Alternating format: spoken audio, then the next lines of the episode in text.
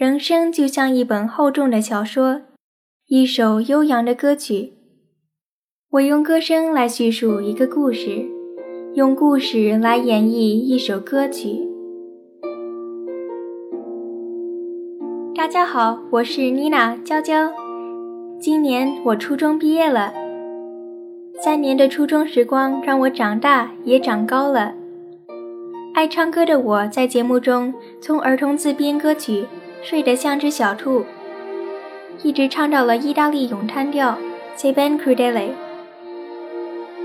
《Se ben crudele》的歌剧主题是关于忠贞战胜背叛，它将我们引向另一个传世佳作《歌剧魅影》，一个由爱情战胜悲剧的故事。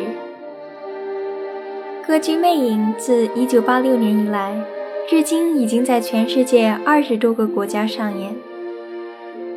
Think of Me 是这部音乐剧中的经典名曲之一。今天我要为大家送上歌剧《魅影》中的这首咏叹调，以及歌曲背后的故事。在节目的最后，你可以和我一起来唱这首名曲，感受这部浪漫的传世佳作。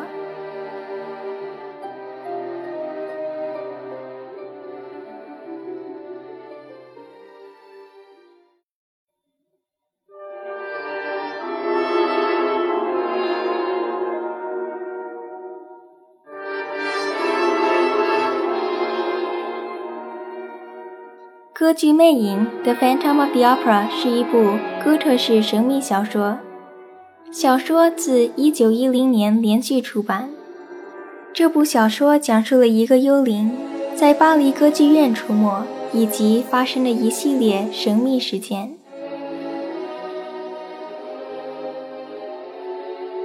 The Phantom of the Opera by Gaston Leroux is a Gothic mystery novel first published in 1910. The novel follows a phantom who haunts the Paris Opera and the mysterious incidents attributed to this figure.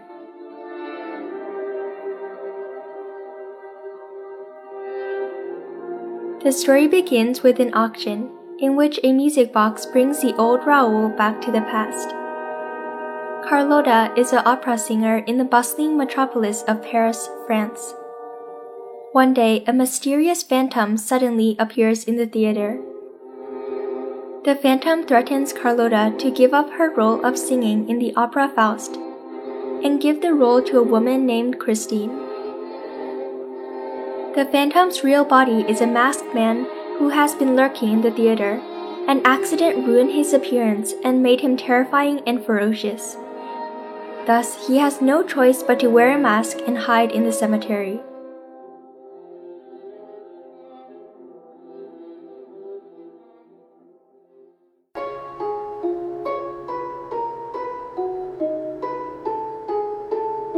故事一开始是一场拍卖会，其中一只八音盒使年迈的拉沃尔回到了过去。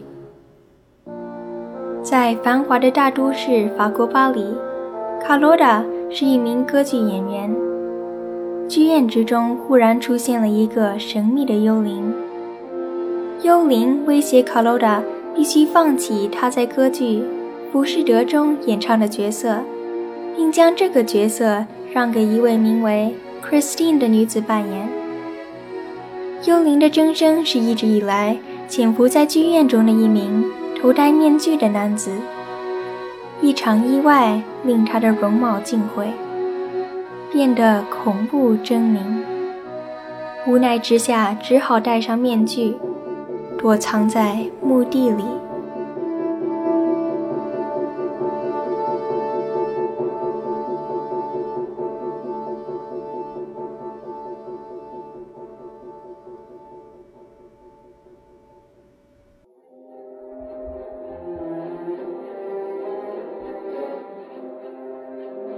One day, Christine's song attracted his attention, and he found that he had deeply fallen in love with this beautiful woman. So he decided to appear and kidnap Christine. At first, Christine was afraid of the phantom. However, as time went on, Christine gradually found that this terrible phantom had a gentle and kind side. The phantom begins to teach her to sing and threatens Carlotta through terror to let the theater give the leading role to Christine.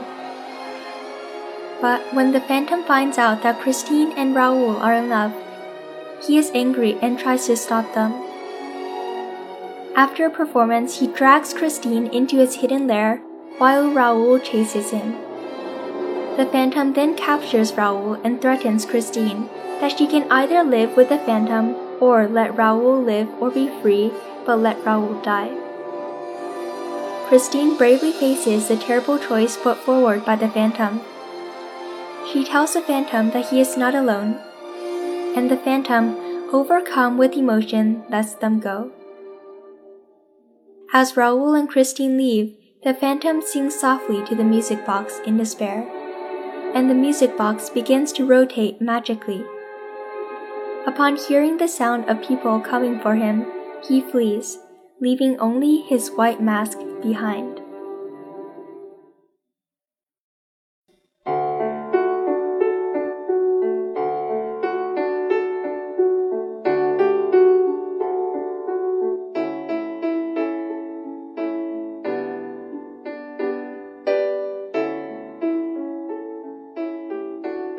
歌剧魅影》The Phantom of the Opera 因情节曲折， 充满离奇和恐怖的色彩，因此吸引了大批读者，并相继衍生出一些根据原作改编的电影和戏剧作品。《歌剧魅影》The Phantom of the Opera 于1986年首演，1988年获得七项托尼奖，是史上最成功的音乐剧之一。2004年。Joel Schumacher 将这部音乐剧改编成电影，获得了三项奥斯卡奖和三项金球奖提名。我国的早期影片《夜半歌声》也是根据这部小说拍摄的。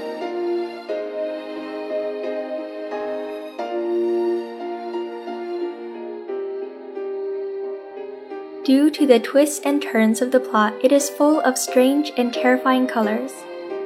The Phantom of the Opera has attracted a large number of readers and has derived some films and drama works adapted from the original. The novel has been adapted into several formats.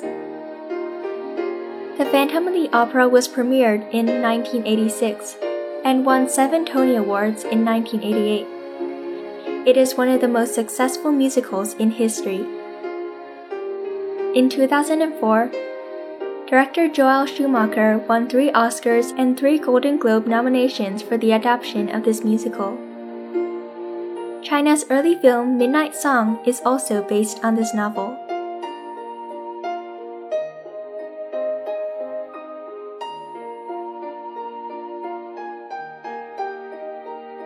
Of Me 这首歌曲是著名音乐剧《歌剧魅影》中的一首咏叹调，由该歌剧的女主角演唱。这首歌的旋律令人心动，在节目的最后为大家送上这首歌。愿生命美丽，有如炫动的五线谱。我是妮娜娇娇，这里是 Read English for You，为你读英语美文节目。在我的歌声中向你们说再见。